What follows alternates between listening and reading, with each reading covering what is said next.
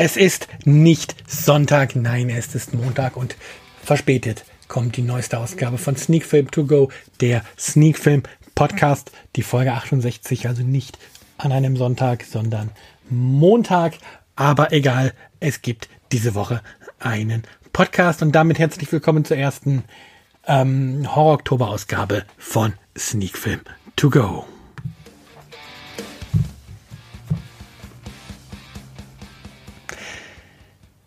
Ja, gestern hat es aus privaten Gründen nicht geklappt, den Podcast aufzunehmen, aber ich hatte ja versprochen, über die Horror-Oktober-Filme, die ich geguckt habe, im Podcast zu sprechen und deswegen hole ich dann einfach am heutigen Montag den Podcast nach. Hoffe, ihr hört ihn trotzdem und habt ein wenig Freude an dieser Ausgabe, der die ersten vier Filme des Horror Oktober 2018 beinhaltet, der dieses Jahr unter dem Motto Horror October Returns steht. Letzte Woche habe ich euch die Filme, die ich gucken möchte, ja kurz vorgestellt. Wie gesagt, heute besprechen wir vier Stück davon hier im Podcast. Doch zunächst wisst ihr, was kommt der Filmrückblick. Denn tatsächlich habe ich noch einen Film geschaut, und zwar einen, der halt nicht mit dem Horror Oktober im Zusammenhang steht. Und zwar habe ich mir Fantastic Beasts and Where to Find Them angeschaut. Ein ähm, Spin-off zum Harry Potter Universum mit Eddie Redmayne in der Hauptrolle. Und ja, mir hat diese lockere Geschichte über den jungen Mann, der in seinem Koffer allerlei Zauberwesen mit sich rumführt, durchaus gefallen. Ein gelungener Film. Jetzt nicht unbedingt das tiefgründigste Highlight, aber sehr unterhaltsam, wirklich schön. Ein bisschen lockerer als die Harry Potter Filme, nicht so düster wie die letzten Teile der Harry Potter Reihe. Und ja, ich freue mich tatsächlich jetzt auf den zweiten Teil, der dieses Jahr noch ins Kino kommt, wo dann die Geschichte eines der Hauptschurken dort weitergeführt wird und mal schauen, wie sich das Ganze weiterentwickelt. Von mir, ich würde aus dem Bauch heraus Fantastic Beasts and Where to Find Them sieben von zehn Punkten geben und mache das hiermit auch. Ähm, dann, das war's an zusätzlichen Filmen, können wir mit den Horror-Oktober-Filmen starten und da habe ich bereits vier Filme geschaut. Ähm, den Anfang hat am 1. Oktober Abraham Lincoln Vampire Hunter gemacht. Ähm, hat am Ende von mir, so viel sei mal vorweg gesagt, einen Stern bei Letterbox bekommen. Das entspricht zwei von zehn Punkten auf unserer Sneakfilm 10 Punkte Skala. Und schauen wir doch erst einmal bei ähm, der MovieDB vorbei, um die Handlung kurz vorzulesen. Als Neunjähriger wird Abraham Lincoln Zeuge, wie ein Vampir seine geliebte Mutter ermordet. Angetrieben von schwellenden Rachgedanken entwickelt sich Abe als junger Mann unter den Fittichen des geheimnisvollen Henry Sturges zum axtschwingenden Vampirjäger, der die Bestien über seine versilberte Klinge springen lässt. Lincoln steigt in die Politik ein, wird 16. Präsident der Vereinigten Staaten und gewinnt im Bürgerkrieg gegen die Südstaaten, die mit den Blutsauern gemeinsame Sachen machten. Ja, was soll man sagen? Ähm, Abraham Lincoln Vampire Hunter ist ein Film von Timo Beckmann-Betthoff, der ja durchaus gute Filme abgeliefert hat, wie Wanted oder die beiden Wächterfilme, also Wächter der Nacht und Wächter des Tages. Und jetzt das hier. Abraham Lincoln, Vampire Hunter. Es klingt lustig, so die Prämisse eigentlich hier, den Präsidenten oder einen der Ex-Präsidenten der Amerikaner, äh, der Vereinigten Staaten als Vampirjäger zu sehen, nur leider geht der Schuss voll nach hinten los. Also ja, ähm, die CGI-Effekte sind schlecht, die One-Liner sind schlecht, die Kämpfe sind schlecht choreografiert. Der eigentlich hätte auch ein halber Punkt und ein halber Stern es getan, aber den Punkt gibt es dann eben dafür, dass hier ähm, die Prämisse durchaus unterhaltsam ist und ja, dadurch der Film halt seinen minimalen Anreiz hat, ähm, dass man ihn anschaut. Viel mehr Zeit möchte ich und will ich tatsächlich gar nicht auf Abraham Lincoln Vampire Hunter ähm, verwenden. Und es sei nur so viel gesagt, viel schlechter hätte der Start in den Horror Oktober nicht sein können. Ähm, besser wurde es da am Abend mit dem zweiten Film aus dem Horror Oktober. Da habe ich geguckt, The Invitation. Ähm, hier gibt es am Ende fünf Punkte von mir, also dann schon mal ein paar mehr Punkte als für den vampirjagenden US-Präsidenten. Und auch hier natürlich kurz ähm, in Invitation ähm, die Inhaltsangabe von The Movie DB. Will und Eden waren einst ein glückliches Pärchen. Nachdem die beiden jedoch ihren gemeinsamen Sohn auf tragische Weise verloren hatten, hat sich Eden ohne jene Vorwarnung und irgendwelche Spuren zu hinterlassen aus dem Staub gemacht. Zwei Jahre später taucht sie urplötzlich mit einem neuen Ehemann im Gepäck wieder auf und möchte sich als neuer Mensch mit ihrem Ex und all jenen, die sie einst hinter sich gelassen hat, aussöhnen. Bei einer Dinnerparty in dem Haus, das früher auch ihm gehört hat, wird Will allerdings das ungute Gefühl nicht los, dass Eden und ihr neuer Mann in Wahrheit weitaus finstere Pläne für ihre geladenen Gäste haben. Spielen ihm seine Sinne einen Streich oder ist Eden wirklich nicht das, was sie vorgibt zu sein? Ähm, The Invitation ist einer dieser Filme, wo man am besten gar nicht allzu viel drüber weiß, als eben diese Inhaltsangabe und ja, und dass man sich dann tatsächlich von dem überraschen lässt, was hier passiert. Und ähm, von daher möchte ich jetzt auch gar nicht so tief ähm, auf die Geschichte selber eingehen. Interessant, Regie hat hier eine Frau geführt, die unter anderem halt auch bei dem 2017 Anthology-Film XX mit dabei war. Oder die auch Jennifer Spotty schon gedreht hat und den meiner Meinung nach misslungenen Film von 2005 Eon Flux. Aber Ausrutscher hat wohl jeder Regisseur oder jede Regisseurin mal dabei. Und jetzt hier eben einer ihrer besseren Filme, The Invitation. Ähm, es sei mal so viel gesagt zu dem Film. Es ist wirklich, wirklich spannend und packend, wie sich die ganze Geschichte entwickelt, ähm, wie die ehemaligen Freunde sich in dem Haus treffen, wieder aufeinandertreffen, wie sie miteinander umgehen und ähm, man feststellt, wie man sie über die Jahre auch verändert hat. Und von Anfang an herrscht eine sehr, sehr, sehr drückende Stimmung ähm, in dem Haus bei dieser, in Anführungsstrichen, Party. Und wenn sich das Ganze dann im großen Finale entlädt, dann ist das sicherlich nicht ganz so überraschend, wie man es sich vielleicht gewünscht hätte. Aber ähm, trotzdem nicht schlecht und sehenswert. Und der Weg dahin ist hier tatsächlich das, weswegen man eigentlich den Film schauen sollte. Und von daher sind die fünf Punkte ähm, schon gerechtfertigt.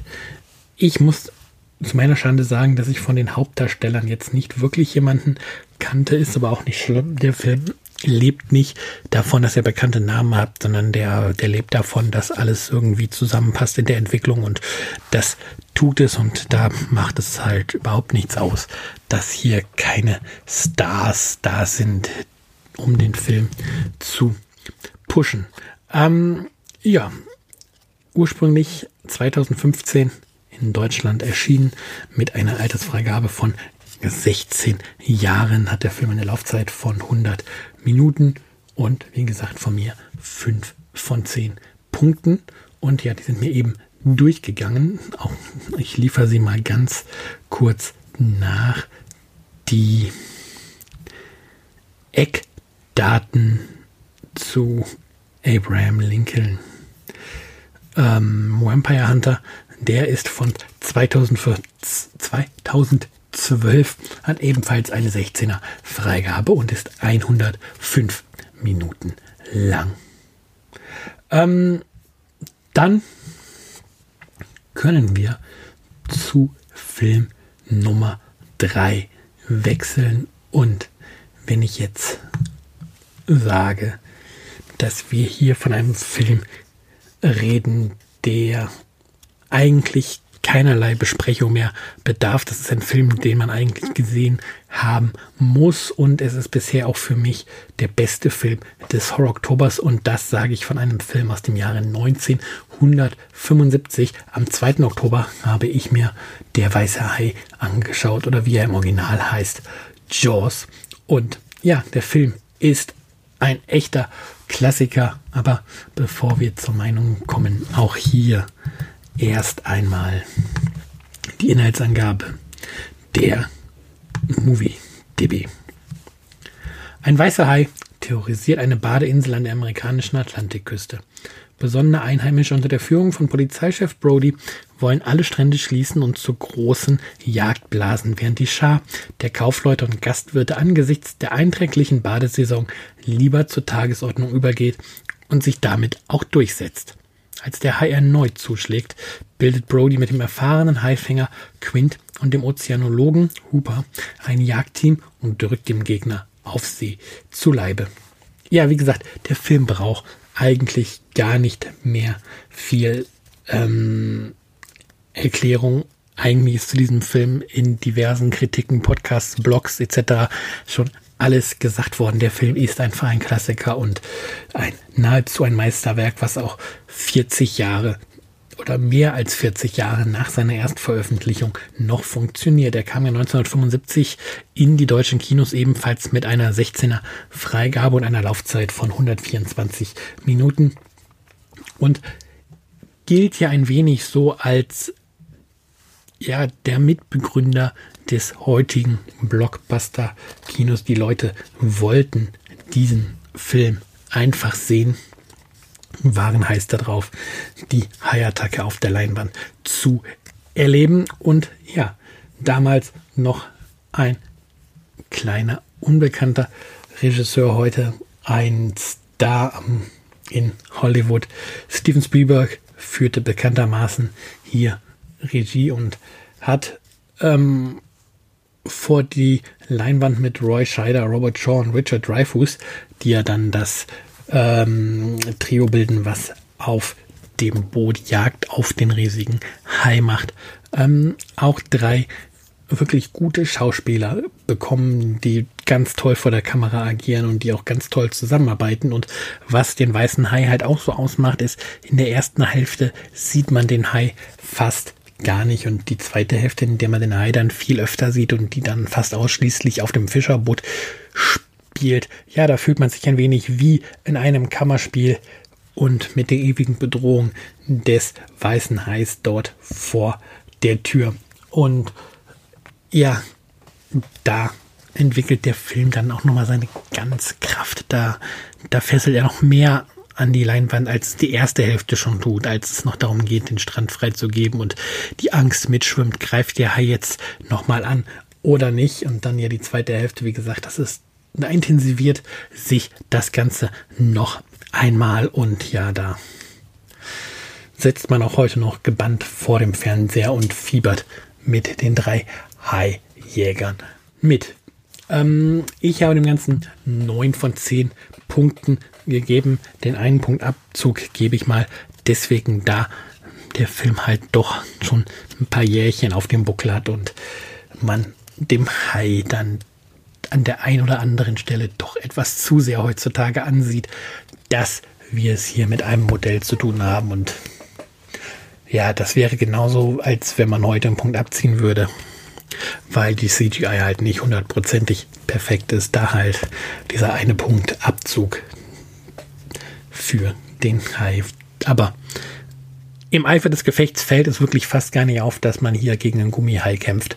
Äh, nicht so wie bei manch anderem B-Horror Horror-Movie aus der heutigen Zeit und von daher Jaws, der weiße Hai, ist auch 2008 noch ein Must-See für alle Filmfans und die, die es werden wollen. Dann am 6.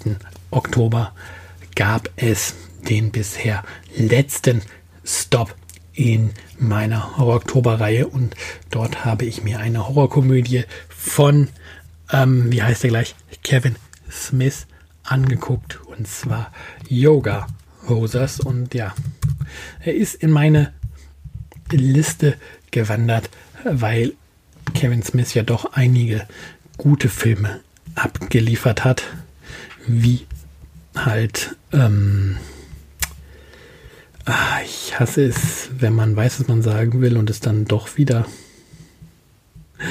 ähm, einem entfällt, wie zum Beispiel Dogma oder Clerks oder ja, ähm, wie heißt es, Mallrats. Also er hat schon einige Filme abgeliefert, die durchaus auch zu den Klassikern gezählt werden können. Und dann jetzt eben, oder besser gesagt nicht jetzt eben, ähm, dann halt 2017 Yoga Hoses. Und man fragt sich wirklich, warum.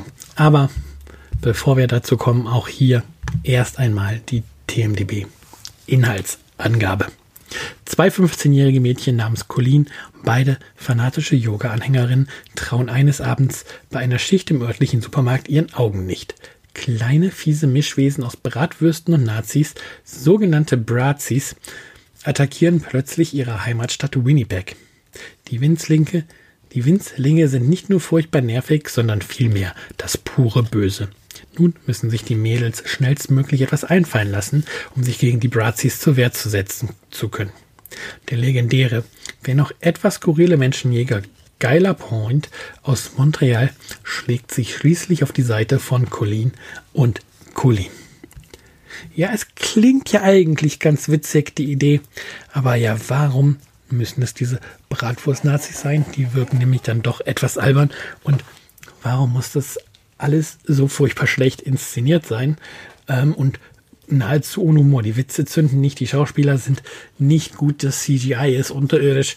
Ähm, Kevin Smith, was ist los mit dir? Was hast du getan? Was als oder wie konnte dir so eine Idee kommen und wie konntest du auch noch Geld dafür kriegen, dass man sowas ähm, auf die Leinwand bringen kann? Sorry, ich mochte dich mal, aber hier hast du es echt verkackt und echt einen schlechten Film abgeliefert. Da hilft es auch nicht, dass die Tochter von Johnny Depp mitspielt, die Tochter von dir selber mitspielt, ähm, Adam Brody dabei ist, Johnny Depp dabei ist, Vanessa Paradis dabei ist. Das hilft alles nichts. Der Film ist einfach nicht, nicht gut und alleine das die Musik stimmig ist und ähm, der Umstand, dass hier, und das ist das Einzige, was ich wirklich witzig finde, mit der kanadischen Sprache ein bisschen gespielt wird und halt eine baut im kanadischen, das ist das Klischee gibt, dass im kanadischen das baut halt als im Boot ähm, ausgesprochen wird und das halt wirklich konsequent durchgezogen wird durch den Film, bringen den Film von